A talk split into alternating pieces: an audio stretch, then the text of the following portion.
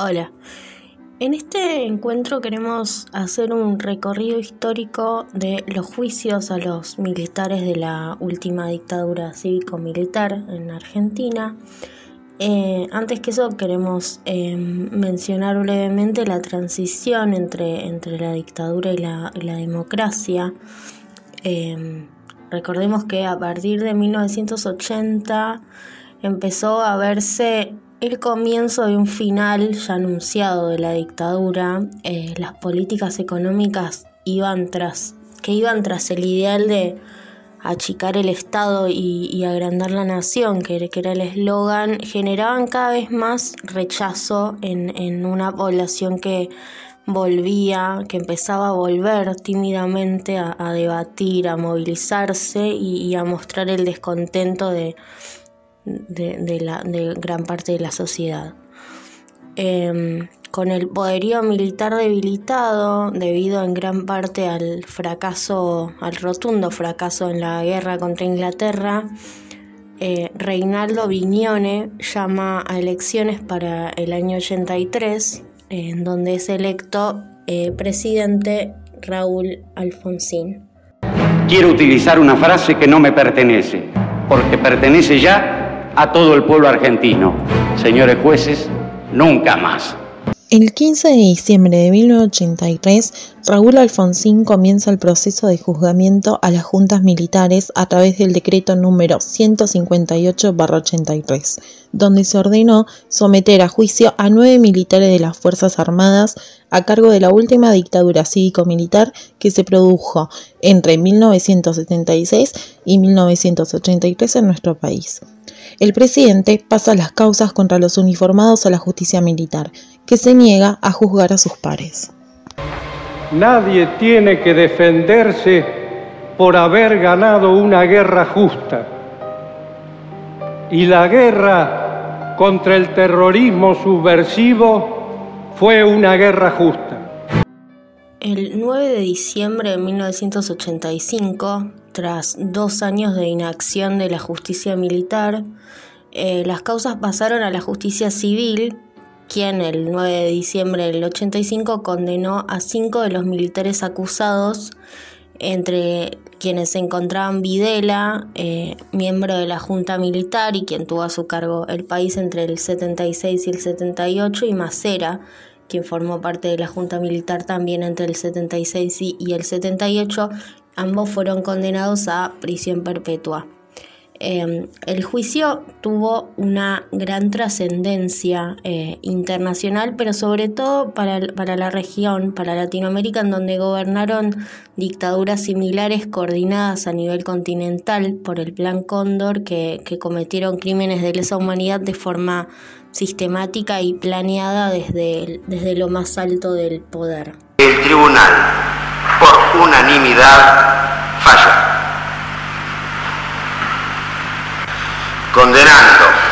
Al teniente general Jorge Rafael Videla a la pena de reclusión perpetua, inhabilitación absoluta perpetua, accesorias legales, artículo 12 del Código Penal, accesoria de destitución, artículo 538 del Código de Justicia Militar, y pago de las costas, artículo 29, inciso tercero del Código Penal. Condenando al almirante Emilio Eduardo Macera a la pena de prisión perpetua, inhabilitación absoluta perpetua, accesorias legales, artículo 12 del Código Penal, accesoria de destitución, artículo 538 del Código de Justicia Militar, y pago de las costas, artículo 29, inciso tercero del Código Penal. El 24 de diciembre de 1986 se produce la sanción de la ley de punto final. Esta ley fue promulgada por el presidente Raúl Alfonsín, en donde se establece que las causas abiertas en los juicios de 1985 se deben tomar con rapidez y que en el caso de que no se encuentren pruebas entre los próximos 30 a 60 días para procesar a los militares, la acción penal prescribe. Y no vamos a permitir el punto final, porque el punto final no viene por decreto, Acá tenemos que saber qué pasó con cada uno de los nuestros. Entre el 16 y el 20 de abril de 1987, un grupo de militares del ejército argentino, autodefinidos como carapintadas, porque se presentaban con la cara pintada como la guerra, eh, desobedecieron a las instituciones eh, constitucionales y a la cadena de mando y se sublevaron. Los levantamientos fueron considerados como intentos de golpe de Estado y fue, fue la excusa fue fueron las acciones administrativas que se estaban tomando a causa de la sanción de la ley de punto final. Pero rebobinemos un poco, ¿qué es la ley de punto final? La ley de punto final, que fue promulgada el 24 de diciembre del 86, estaba dirigida a concluir con las investigaciones por los crímenes ocurridos durante el terrorismo de Estado y a lograr la impunidad de quienes no fueron citados en el plazo que el texto legal estipulaba. Esto fueron, era 60 días. Eh, ¿Qué pasó? Frente a esto, parte de la justicia se resistió, eh, o sea, resistió la intención oficial, entre ellos, bueno, cámaras federales de Córdoba, Bahía Blanca, Rosario, etcétera, suspendieron la eh, feria judicial para posibilitar así el ingreso de, las causas. Entonces, para febrero del 87 había 6.000 denuncias y 300 procesados. Em, teniendo en cuenta esto y por ahí volviendo un poco a los levantamientos, eh, a partir de, de, la ley de la ley de punto final, los militares comenzaron a tomar oposición en cuanto a los beneficios de esta ley declarando que todos aquellos que tenían un rango menor o de simple acatamiento solo respondían a órdenes de sus superiores a la hora de, realizar los delitos. Quiero que tengan conciencia de que este es el Ejército Nacional. Este que está acá es el Ejército Nacional. Este es el ejército que está dispuesto a dar la vida por la patria.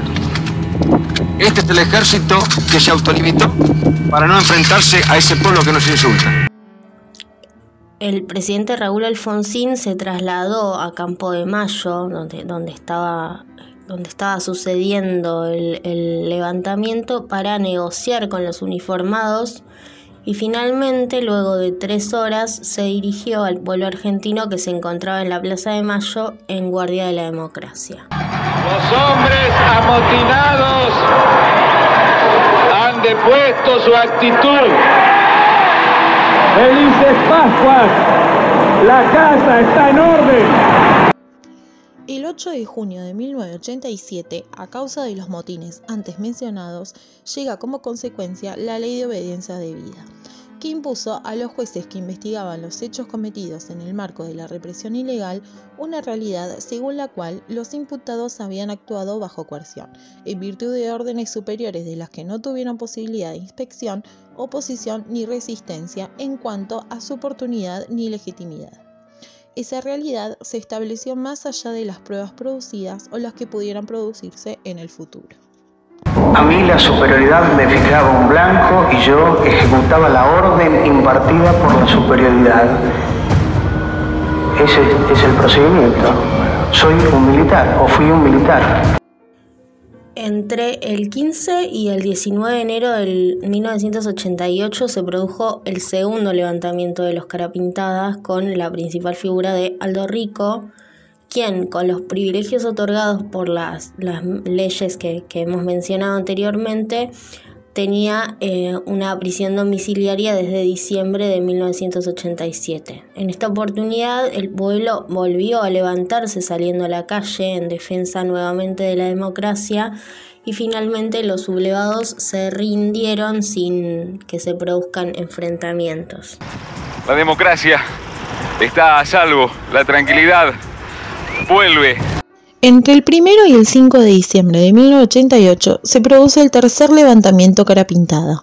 Si bien el anterior golpe había terminado sin enfrentamientos, el del 3 de diciembre fue todo lo contrario, cuando unos 45 oficiales de la unidad Albatros, un cuerpo de élite de la Prefectura Naval Argentina, saqueó de armas el arsenal de las dependencias de prefectura en Zárate y se rebeló. Los ciudadanos salen nuevamente a la calle para defender el Estado de Derecho y como consecuencia se produce un enfrentamiento que dejó 14 personas muertas, entre los cuales se encontraban civiles y militares. Las Fuerzas Armadas se rinden luego de convenir una serie de puntos que iban desde el fin de los procesos judiciales a mejoras salariales. El 7 de octubre de 1989 fue la sanción de los decretos de indulto. Para el momento de la asunción del presidente Carlos Menem, el 8 de julio del 89, habían más de 400 militares procesados. Lo que pasó con este decreto es que se indultó a todos los militares que no habían sido comprendidos en, en las leyes de punto final y obediencia de vida y también esto alcanzó a los integrantes de Malvinas. El 3 de diciembre de 1990, a pesar de los entonces recientes indultos realizados por el presidente Carlos Menem, que incluyeron a condenados, detenidos y procesados por el terrorismo de Estado, alzamiento carapintadas, guerra de Malvinas y a jefes de las organizaciones políticos militares de la década de 1970, Seineldin rompió con Menem y fue puesto bajo arresto militar, planeando así una rebelión que se materializó el 3 de diciembre de 1990, en protesta contra la creciente injerencia del poder político en la cúpula militar. Las Fuerzas Armadas, encabezadas por el titular del ejército, reprimieron con violencia la rebelión y recuperaron los objetivos tomados. El saldo fue de 13 fallecidos, de los cuales 5 fueron civiles y decenas de heridos. La situación acá es la siguiente. El edificio está tomado por un grupo de gente. 50 personas con su rostro tiznado, con su cara pintada. No sabemos qué quieren, el 28 de diciembre de 1990, Menem sancionó seis decretos más indultando a un nuevo grupo de personas. Vamos a hablar de ellos. El decreto 2741-90 indultó a los ex miembros de las juntas de comandantes condenados en el juicio de las juntas de 1985 estos son Jorge Rafael Videla, Emilio Macera, Orlando Ramón Agosti, Roberto Viola y Armando Lambruschini. E indultó también a los militares condenados en crímenes de lesa humanidad Ramón Camps y Osvaldo Riccieri. El decreto 2742-90 indultó a Mario Eduardo Firmenich, que era el líder de la organización Montoneros. Em, el decreto 2743-90 indultó a Norma Kennedy, procesada por malversación de fondos públicos. El decreto 2744-90 indultó a Duilio Brunello, condenado a inhabilitación absoluta y perpetua por el delito de malversación de fondos públicos. El decreto 2745-90 indultó al ex ministro de Economía José Alfredo Martínez de Oz, que fue procesado por participación en los delitos de lesa humanidad, eh, secuestro y torturas contra Federico y Miguel Ernesto Gudein. Y por último, el decreto 2746-90 que indultó al ex militar Guillermo Suárez Mason por delitos de lesa humanidad. El mandatario anunciaba una segunda tanda de indultos el 28 de diciembre, Día de los Santos Inocentes. Beneficiados fueron nada menos que los máximos jerarcas de la dictadura militar, entre ellos Jorge Rafael Videla, Emilio Eduardo Macera y Carlos Suárez Mason.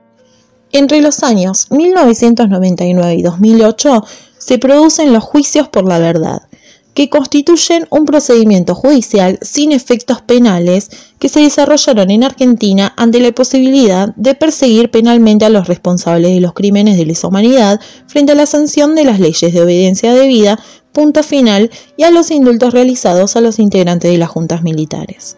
Estos juicios orales son producto de la lucha de los organismos de derechos humanos que buscaron estrategias alternativas para hacer frente a la impunidad mediante la búsqueda de justicia de la verdad. Estos juicios se desarrollaron en distintas ciudades del país. En La Plata se producen entre 1999 y 2007. Bahía Blanca y Mar del Plata 2001, 2002, 2004 y 2008, mientras que en Córdoba y Mendoza se producen en la misma fecha. El 28 de mayo del 2003 eh, fue la destitución de los militares que habían estado involucrados en el terrorismo de Estado. El presidente Kirchner firmó el decreto que abrió la vía a la renovación más profunda de las Fuerzas Armadas desde el fin del último régimen militar en 1983. Además, el Congreso anuló las leyes de punto final y de obediencia debida y los indultos de Menem de 1990. Con estas medidas avanzan los juicios a militares y a fuerzas de seguridad. Quiero que quede claro que como presidente de la Nación Argentina no tengo miedo, ni les tengo miedo. El 24 de marzo del 2004 se recupera la ex ESMA, que es el ex centro clandestino de detención, y se transforma en espacio de memoria y derechos humanos. El mismo día, el entonces presidente Néstor Kirchner, en un acto en el Colegio Militar, ordena que se bajen los retratos de dos exdirectores, Jorge Rafael Videla y Reinaldo Benito Viñone. Vengo a pedir perdón del Estado Nacional por la vergüenza de haber callado durante 20 años de democracia.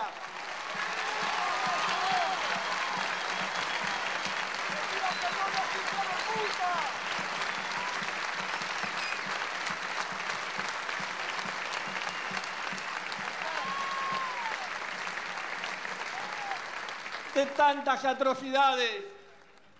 Y hablemos claro, no es rencor ni odio los que nos guía y me guía, es justicia y lucha contra la impunidad. Y a los que hicieron este hecho tenebroso y macabro de tantos campos de, la de concentración como fue la ESMA, tienen un solo nombre. Son asesinos repudiados por el pueblo argentino. El 24 de agosto del 2004, la Corte Suprema de Justicia dio un paso más en dirección al juzgamiento de los crímenes. Tras la renuncia de su presidente Julio Nazareno en 2003 y el sometimiento a juicio político de otros miembros, el máximo tribunal resolvió que los crímenes de lesa humanidad son imprescriptibles. El 18 de diciembre del 2006 desaparece Jorge Julio López, un día antes de que se conociera la sentencia en la causa Checolás, desapareció Jorge Julio López, testigo y querellante de la causa. Después de su declaración en el juicio, el 28 de junio, López asistió a todas las audiencias, no así el día de la sentencia. Desde ese momento se sigue pidiendo por su aparición. El episodio fue un cimbronazo para el incipiente andar de los juicios, una aliada de amenazas a testigos, militantes de derechos humanos y funcionarios judiciales siguieron a su desaparición. Hacia al costado y de allá mandaba a los... Dale, dale, dale, subí un poco más, dice. Subí la que este gringo, dice, este que está acá en la parrilla, dice. Una vez me allá en otro lado que estuvo, dice, que yo lo picañé, dice, se dio vuelta, dice, porque allá era floja, ya con batería de la máquina esta, decía así, como sobrándome. Y se me ponía cerca, pero con una capucha, un estilo capucha peluda y de mono, así. Me conocí, me decía. Guacete guapo como te hiciste aquella noche. Resulta que a mí me decían. Resulta que ese día a mí no me hacía mucho la picana, porque era con batería no me hacía mucho, sentía el cosquilleo y todo. Ahora acá vas a sentir, dice, vas a ver. Y le dice a los otros cargándome así, che, prendela directo desde la calle a la máquina, dice. ¿Quién decía esto? Echecolás. el señor Echecolás. Él que en 2007 se celebraron dos juicios en el país y uno de ellos culminó con la única condena por crímenes de lesa humanidad a un sacerdote católico, Christian von Bernich. El 3 de mayo del 2017 sale el fallo de la Corte Suprema de Justicia de la Nación que avala la aplicación del 2 por 1 en condenas por crímenes de lesa humanidad, que permitía a los condenados por estos delitos computar doble el tiempo que estuvieron detenidos antes de contar con una sentencia firme. Esto es un retroceso enorme en la política de derechos humanos que venimos sosteniendo hace más de 40 años. El 10 de mayo del 2017, miles de personas se reunieron en Plaza de Mayo y en muchas plazas del país en repudio al fallo de la Corte Suprema de Justicia. Organizaciones sociales, autoconvocados, organismos de derechos humanos, madres, abuelas e hijos marcharon con pañuelos blancos para decir nuevamente nunca más un genocida suelto. Es a partir de esta marcha y de este fallo que comienzan a visibilizarse otras historias, como la del colectivo Historias Desobedientes, hijas, hijos y familiares de genocidas, por la memoria, la verdad y la justicia. Hoy están los estudiantes, los trabajadores, las organizaciones políticas, hoy están las fuerzas vivas de la sociedad,